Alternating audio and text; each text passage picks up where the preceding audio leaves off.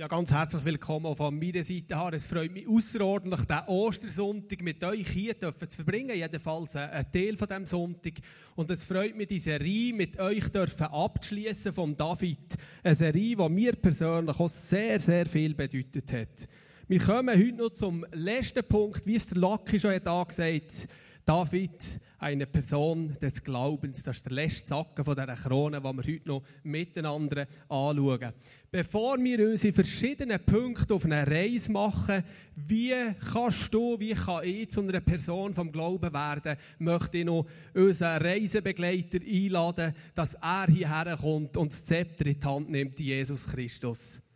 Vater im Himmel, von ganzem Herzen möchte ich dir Merci sagen, dass du der Grund bist, warum wir heute da sind. Du bist der Grund. Ostern feiern wir wegen dir, weil du bist auferstanden. Wir haben es schon so oft gehört. Und darum wünsche ich mir, dass du heute Abend verherrlicht wirst, dass du verehrt wirst. Und ich wünsche mir, dass Leute heute Abend verändert werden, rausgehen, nicht wegen mir, sondern wegen dir, Jesus Christus, und Personen vom Glauben werden. Amen.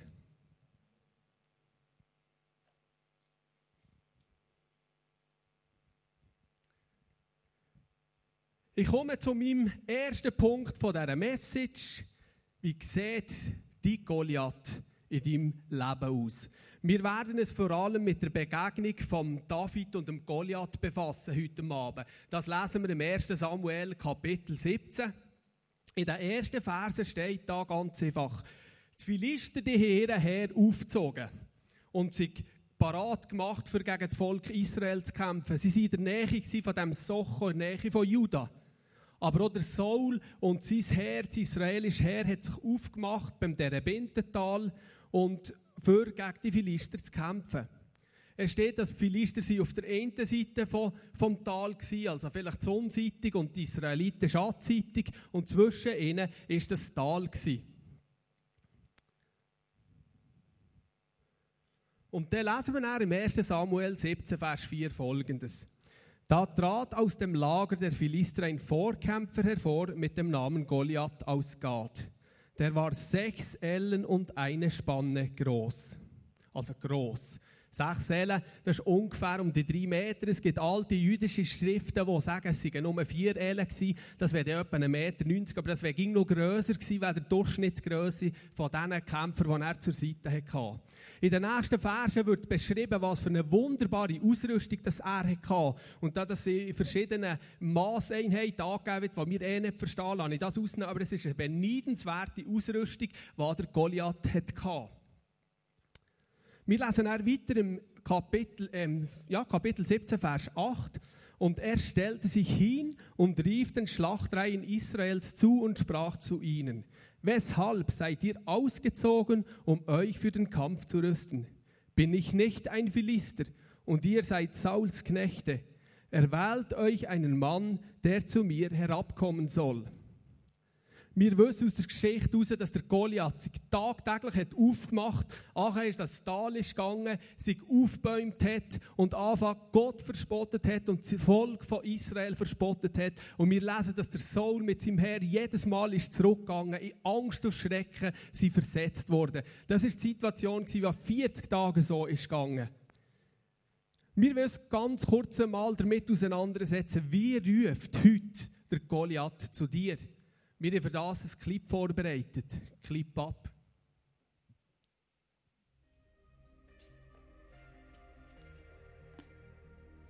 Hey, Kleine. Hey, Kleine. Hast du echt das Gefühl, dass du mal von diesen Pornos wegkommst? Träum weiter. Wie oft hast du es schon versucht? Also, vergiss es. Nie und nimmer. Und das mit den Schulden, das kannst du gerade vergessen. Du stehst nämlich bis zum Haus im Sumpf. Und der Sumpf wird dich fressen. Aber mach dir nichts daraus. Schon deine Eltern haben unter diesem Fluch gelebt. Tja, Pech gehabt.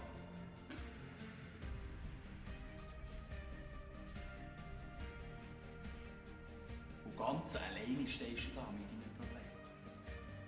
Und das wird auch so bleiben. Du kannst noch lange versuchen, tiefe Freundschaften zu knüpfen. Aber die Menschen, die sind nicht blöd um dich herum. Ich sehe, dass du ein Loser bist. Am Ende bist du ganz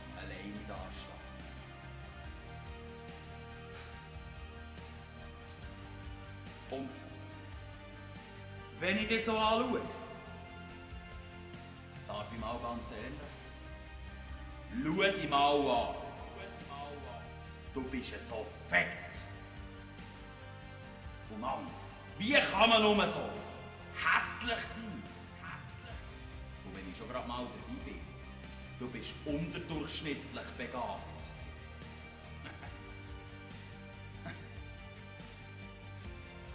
Ach nein,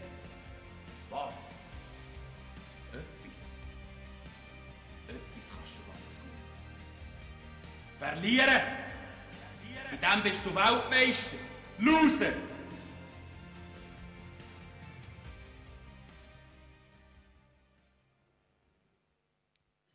Eine ganz kleine Randbemerkung vor dem Fall noch darüber gehabt, hat äh, jemand gesagt, ich habe gar nicht gewusst, dass der Adi so böse kann sein kann. Und der Drömer, den ich hier beim Namen nicht nennen will, hat gesagt, ich habe gar nicht gewusst, dass du so lieb kannst sein. Beziehungsprobleme in der Ehe, Freundschaften, Finanznöte, Krankheiten, Überforderung im Job, in der Schule, in deinem Alltag, Mobbing etc. Probleme türmen sich auf. Du bekommst es mit der Angst zu tun. Angst, die dich lähmt. Der Finder redet dir ein, dass du für dich die Situationen unbezwingbar sind. Wenn wir heute Predigtitel ein Mensch nach dem Herzen Gottes oder eine Person nach dem Glauben, auf David müssen wir uns mal beim Punkt 2 damit auseinandersetzen, ja, wie ist denn der David eigentlich gewesen? Wir lesen im 1. Samuel 17 in den Versen 12 bis 25. Der David ist der jüngste Sohn vom Isai. Er hat drei ältere Brüder die zu dieser Zeit sie im Kampf mit dem Saul zusammen, um gegen die Philister für gegen den Goliath anzukämpfen. Der David hat Schaf gehütet. Und sein Vater ist ihn holen oder hat ihn holen und hat ihm den Auftrag gegeben, David, gang zu deinen Brüdern. Ich will wieder einmal wissen, wie es ihnen geht. Er hat ihm ein Säckchen Proviant mitgegeben und der David ist losgezöttelt und an das von den Israeliten. Und da lesen wir, das ist relativ ein langer Text, im 1. Samuel 26 bis 32. Kapitel 17 sind wir immer noch. Da redete David zu den Männern, die bei ihm standen, und sprach: Was wird dem Mann zuteil werden, der diesen Philister schlägt und die Schande von Israel abwendet? Denn wer ist dieser Philister, dieser Unbeschnittene, dass er die Schlachtreihen des lebendigen Gottes verhöhnt? Da redete das Volk wie zuvor zu ihm und sprach, das wird dem Mann zuteil werden, der ihn schlägt. Aber Eliab, sein ältester Bruder, hörte ihn mit den, mit den Männern reden. Da entbrannte Eliabs Zorn gegen David und sprach, warum bist du herabgekommen? Und bei wem hast du dort in der Wüste die wenigen Schafe gelassen? Ich kenne deine Vermessenheit und die Bosheit deines Herzens wohl, denn nur um den Kampf zu sehen bist du herabgekommen. David antwortete, was habe ich jetzt getan? Es war ja nur ein Wort. Und er wandte sich ab von ihm zu einem anderen und wiederholte seine vorige Frage. Da antwortete ihm das Volk wie zuvor. Und als man die Worte hörte, die David sagte, meldete man es dem Saul und er ließ ihn holen. Und David sprach zu Saul, niemand soll seinetwegen den Mut sinken lassen, dein Knecht wird hingehen und mit diesem Philister kämpfen. Wie ist also der David gsi? Er ist schlau gsi. Wir lesen im Vers 26, dass er bevor er Handlungen gemacht hat. Also er gekommen zu dem Herr und er hat gehört, wie der Philister, der Goliath, tagtäglich sein Gott und sein Volk verhöhnt. Und das hat ihm geschmerzt in seinem Herz. Und er hat gewusst, ich muss etwas unternehmen. Aber bevor er etwas hat unternommen hat, hat er eine ganz einfache Frage gestellt. Was wird dem zu Teil werden, der den Mut hat, gegen den anzukämpfen? Also der David hat schon dann mal die Perspektive gehabt, ein Arbeiter ist seines Lohnes wert. Wenn ich das mache, dann mache ich das, aber ich will etwas dagegen haben. Interessante Perspektive von David. Er hat Gott geliebt. Wir lesen auch in dem Vers 26, dass er verletzt war, dass der Philister sein Gott verhöhnt. Das hat ihm tief in seinem Herz wehgetan. Und nur jemand, den du liebst, der verhöhnt wird, bist du letztendlich auch traurig, wenn es eben passiert. Und bei David ist das passiert. Er war schlau. Ah, haben wir das nicht schon mal gehabt? Mal, er hat normal gefragt, wo ihm die, der Hirtenjunge, also als Hirtenjunge, haben ihm die Verse nicht können, können sagen, was der überkommt in dem Sinn. Und er hat sich abgewendet und hat wiederum nochmal gefragt, was wird dem zu Teil werden, was das macht, gegen den Philister ankämpft. Er war eben mutig, der David. Als Hirtenjunge ist er mit seinem Proviantsäckchen an das Heer hergekommen und hat etwas anfangen unternehmen. Und wir lesen, dass sein älter Bruder, der Eliab, ist zornig geworden. Ja, er hat sogar gesagt, ich kenne die Vermessenheit und die Bosheit deines Herzens wohl. Wir müssen uns vielleicht einmal die Situation ganz kurz vorstellen, wo der Samuel der Auftrag hatte, der König David zu salben, der nächste König namens Saul zu salben, ist er zu dem Isai gekommen in die Stube und er und der andere Giel ist gekommen. Und immer hat Gott zum Samuel gesagt, der ist es nicht. Und zuletzt war aller sie durch und, Gott, und er hat immer noch nicht den Auftrag gehabt, ihnen zu salben. Und dann hat er gefragt, der Isai, hast du nicht noch einen Sohn mehr? Ja, mal, da ist da noch einer, der ist im Schaf hüten. Und der ist hergeholt worden und er hat von Gott den Auftrag bekommen, Samuel, den David zu salben. Und wir müssen es diesbezüglich ein bisschen verstehen. Jetzt kommen da die Krieger auf der einen Seite und dann kommt der Hirtenjunge mit seinen Käsen in der Tasche und spielt sich im eigentlich in den Augen von Eliab gross auf. Es gibt ein ganz typisches Beispiel. Wer mutig ist, wird kritisiert. Wer mutlos ist, kritisiert. Der David war entschlossen. Vers 32 lesen wir, ich werde hingehen und mit ihm kämpfen. Das ist eine positive Eigenschaft von David. Er war demütig. Er hat gewusst, dass, als er zum Saul kam, dass der Saul schon bereits abgewählt war. Und dass er der nächste König wird sein. Und dennoch hat er gesagt, dein Knecht wird hingehen und gegen diesen Philister kämpfen. Er hat sich unterordnet, er war demütig. Etwas für die Männer, er war stark.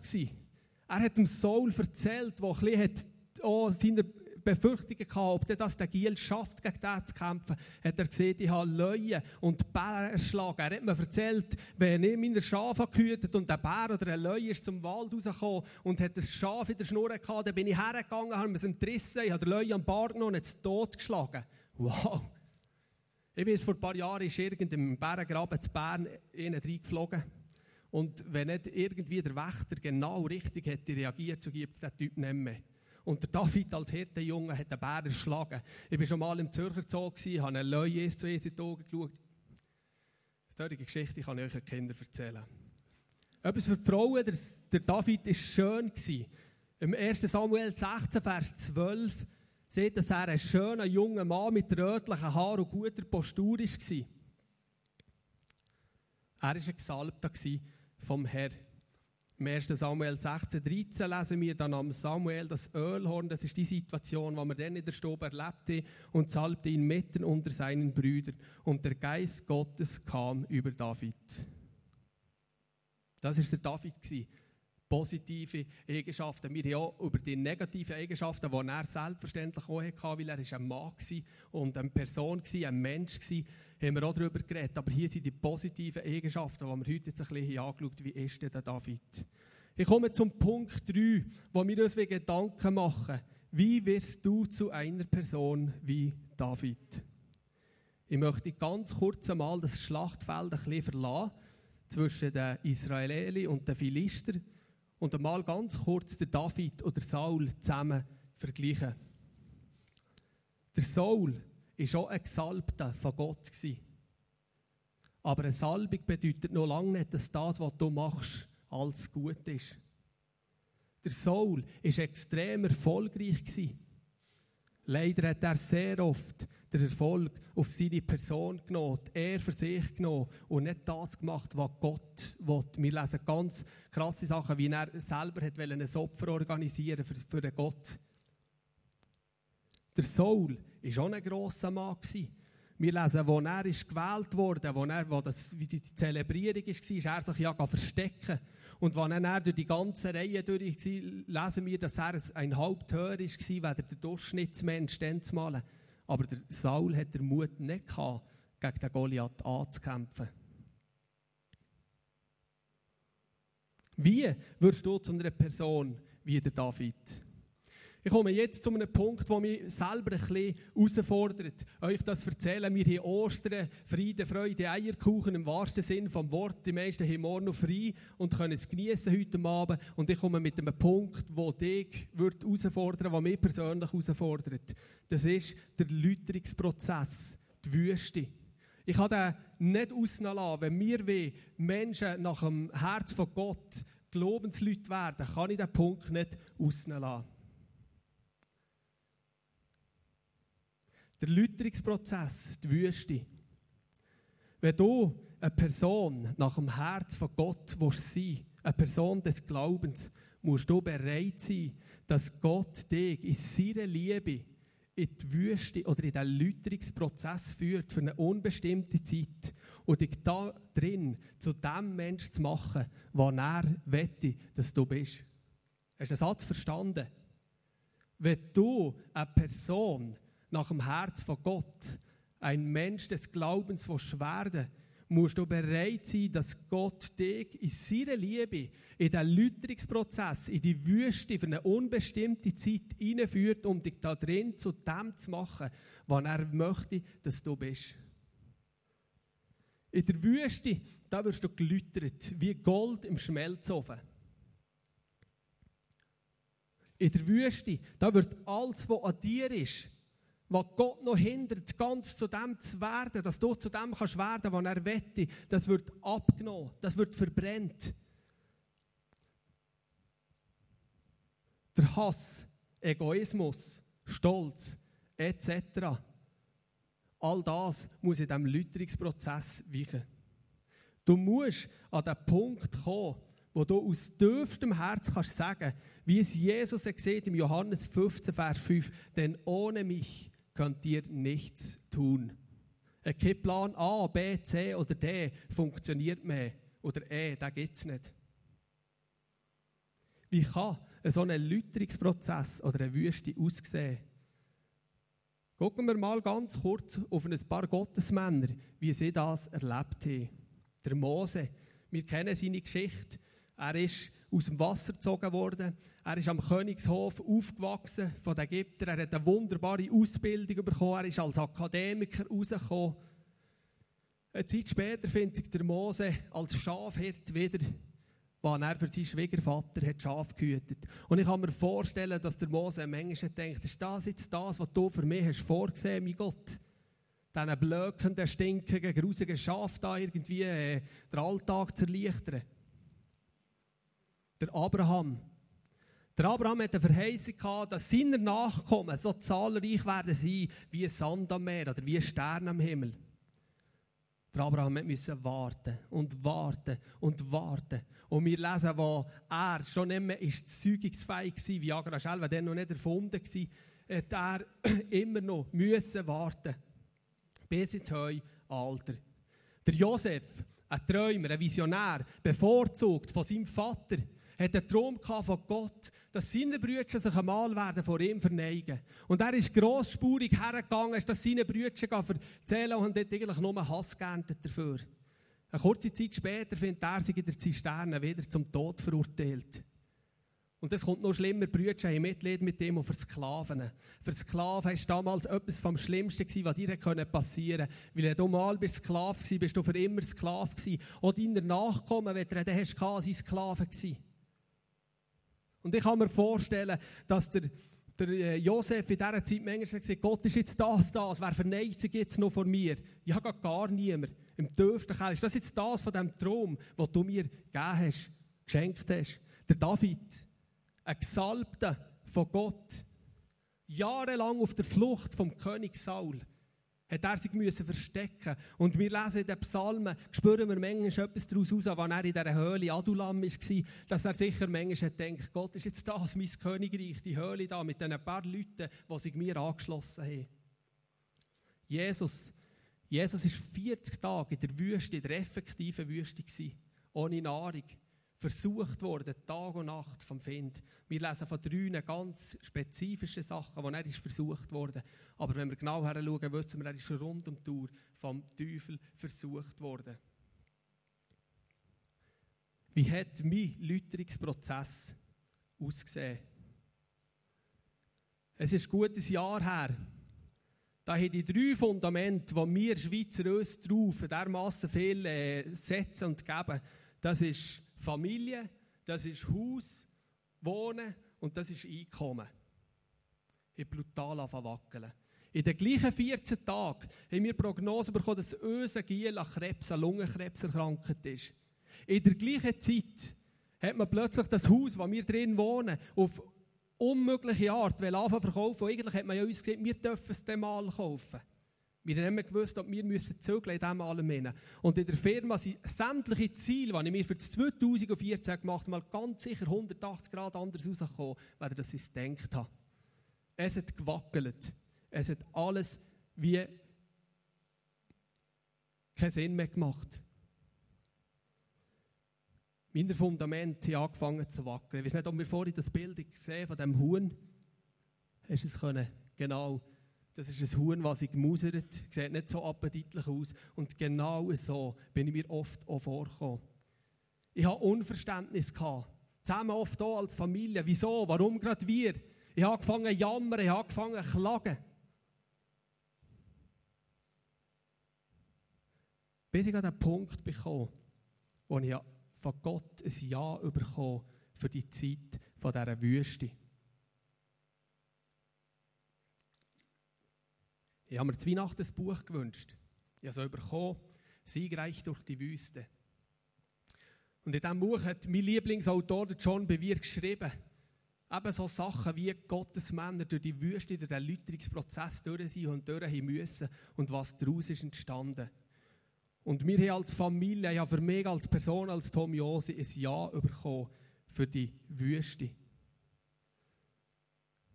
Und ich weiß heute haargenau, dass das, was wir, das, was ich haben müssen durchmachen oder zum Teil noch drin bin in diesen Prozessen, dass das nur dazu dient, dass mein Wunsch, ich, der einen Wunsch an eine Person nach dem Glauben äh, zu sein, ich kann in Erfüllung gehen. Ich komme zu meinem letzten Punkt, der Punkt 4. Ich freue mich, den mit euch zu teilen. Wie besiege ich meinen Goliath?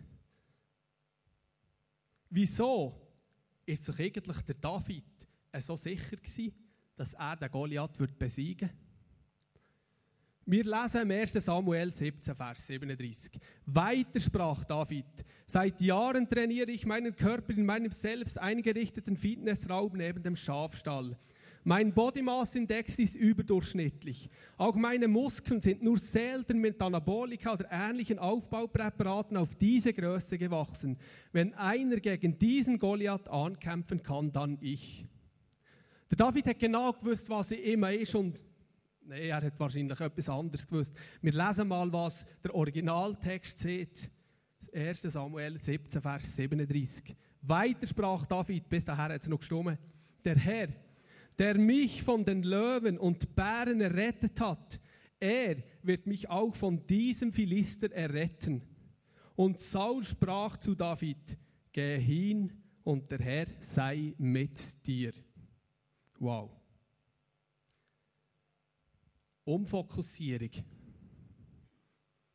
Fang an, nicht immer deinem Gott zu erzählen, wie groß das deine Probleme sind.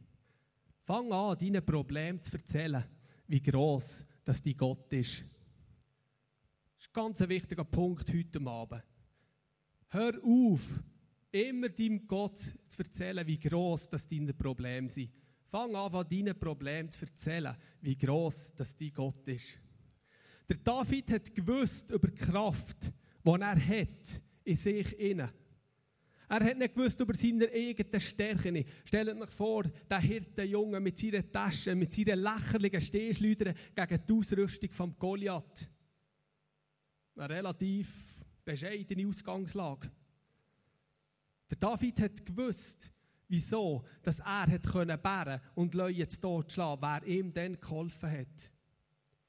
Und da werde ich dir heute etwas ganz Wichtiges sagen. Egal wie groß oder wie klein du eine Stimme hast hier in dieser Welt, das ist nicht maßgebend. Gott sagt heute Ja zu dir. Von Gott hast du alles bekommen, um eine Person nach dem Herz von Gott zu werden, um eine Person des Glaubens zu werden. Gott hat alles in dich hineingelegt. Das ist nicht maßgebend, wie groß oder wie aufgestapelt dein Bankkonto ist, was du für einen sozialen Hintergrund hast, aus welchem Land du kommst. Was du für einen Beruf hast, was du für eine Ausbildung hast, das spielt alles letztendlich keine Rolle. Gott hat ein Ja zu dir und hat alles in dich hineingelegt, um die Goliath in deinem Leben zu besiegen. Bist schlau.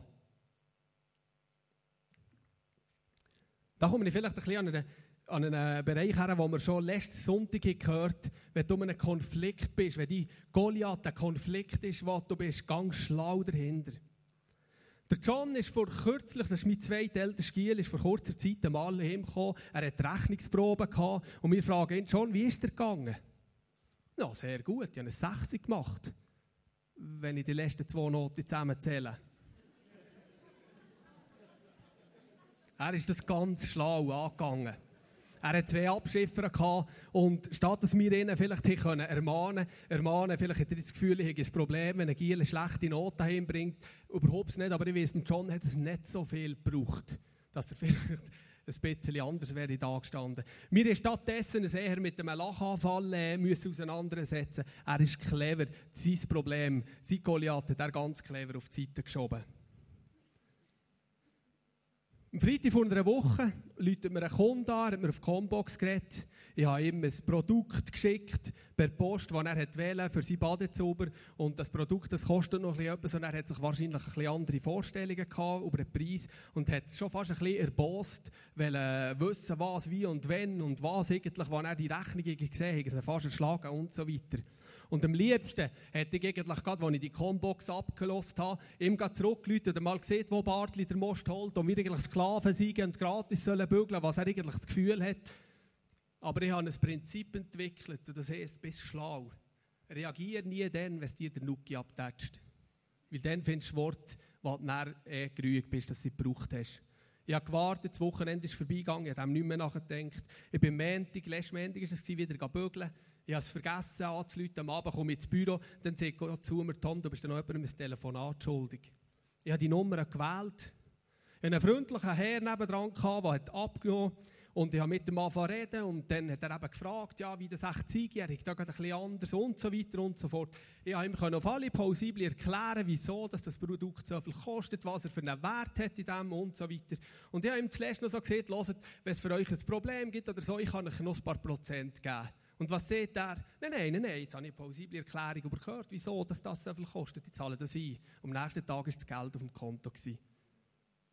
Bis schlau. Nimm Gottes Perspektive ein. Gottes Perspektive ist das, was ich dir schon vorher gesehen habe.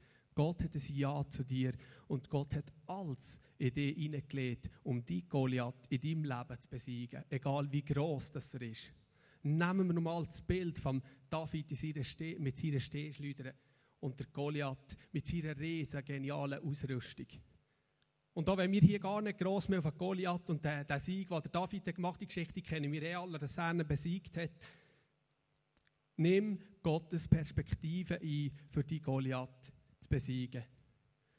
Wir haben hier noch das Bild von, von Hühnern mitgenommen.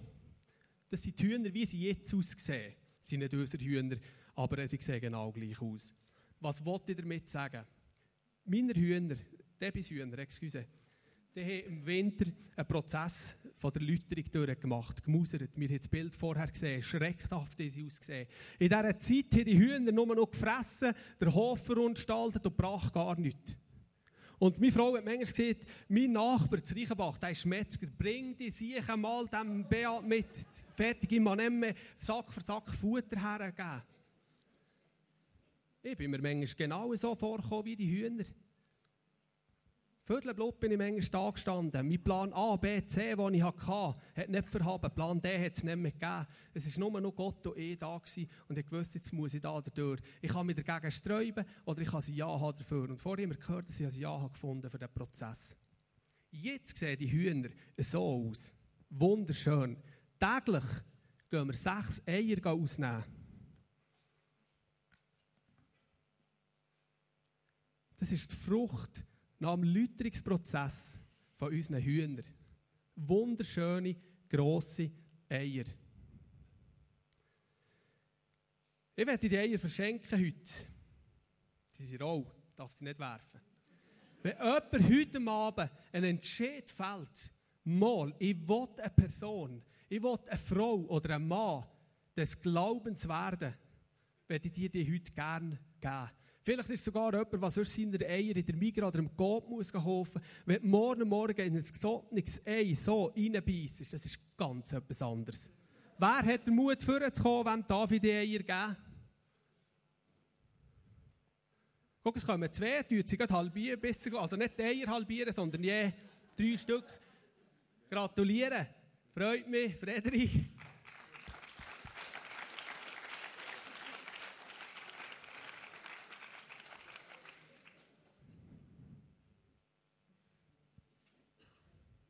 Was wird deine Frucht sein, wenn du ein Ja hast zu deinem Läuterungsprozess, den dich Gott reinführen wird oder schon reingeführt hat? Vielleicht bist du längst daraus und denen. Du bist nicht berufen, Eier zu produzieren. Für das gibt es Hühner. Du bist von viel größerem berufen. Bist mutig. Bist mutig und nimm den Läuterungsprozess an mit dem, was dir heute keine Art und Weise Angst machen, dass du rausgehst und siehst, meine Güte, wenn ich mit Gott auftue, was kommt echt alles? Im Gegenteil, ich dich ermutigen. Nimm das Bild von diesen Hühnern mit, wie Läuterungsprozesse können aussehen was du durch musst und was nachher entstehen an Frucht aus deinem Leben. Ich möchte mit dir zusammen ein Feuerwerk zünden über die Größe von Gott, was er mit Leuten macht, die ein Ja haben zu ihrem Läuterungsprozess. Der Mose, wir haben ihn vorher schon gehabt. Der Unterschied, ob du aus irgendeiner Kraft etwas machst oder aus der Kraft Gottes, ist das. Ob du herkommst und Ägypter zu Tod schlägst und das Gefühl hast, ich muss selber in die Finger nehmen. Oder ob du den Stab, den dir Gott hat gegeben für das Volk Israel rauszuführen, ins Meer hineintauchst und das Meer spaltet sich und das Volk kann trockenen Fußes durchgehen. Das ist der Unterschied. Der Abraham, der Abraham hat selber etwas in die Hand nehmen, respektive Zara ist zu ihm gekommen und gesagt, penn doch mit der Magd, mit der Hagar, die gehört ja in dem Sinn auch zu uns. Sie wollen nachhelfen. Wir wissen, was ist entstanden. Es ist ein grosses Problem entstanden. Letztendlich ist es so weit gekommen, dass sie sich müssen trennen. Und Hagar hat müssen gehen mit ihrem Sohn. Und der Abraham, der aber weiter gehofft und gewartet hat und gewusst, dass diese Zusage wird eintreten wird, hat irgendwann dürfen sein Sohn, der Isaac, in die Arme nehmen und hat so dürfen etwas, das Fundament von dieser Verheißung, dürfen in die Arme nehmen.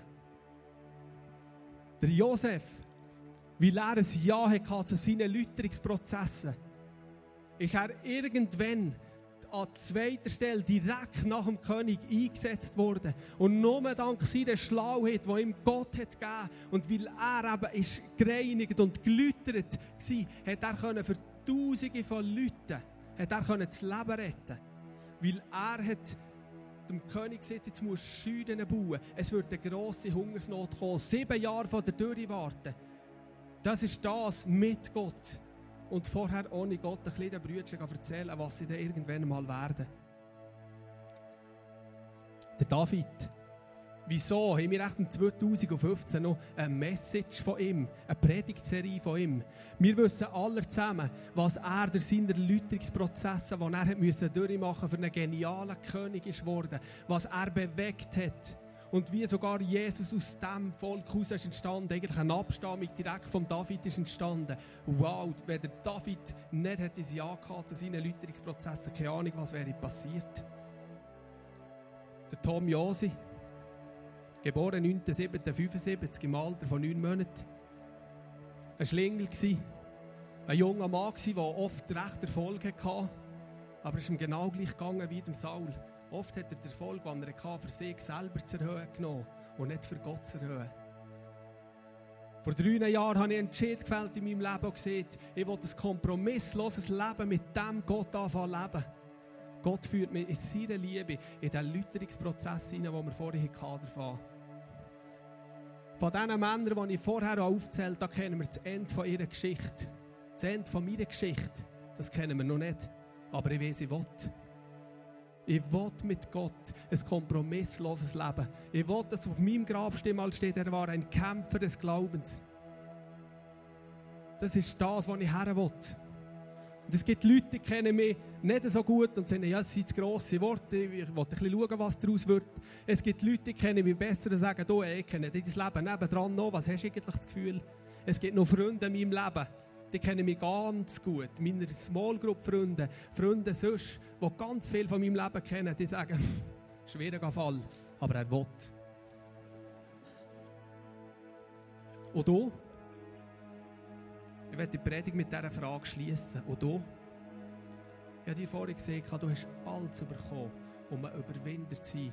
Du hast alles mitbekommen, um die Goliath in deinem Leben zu besiegen. Frage ist nur, ob du ein Ja hast dazu. Amen.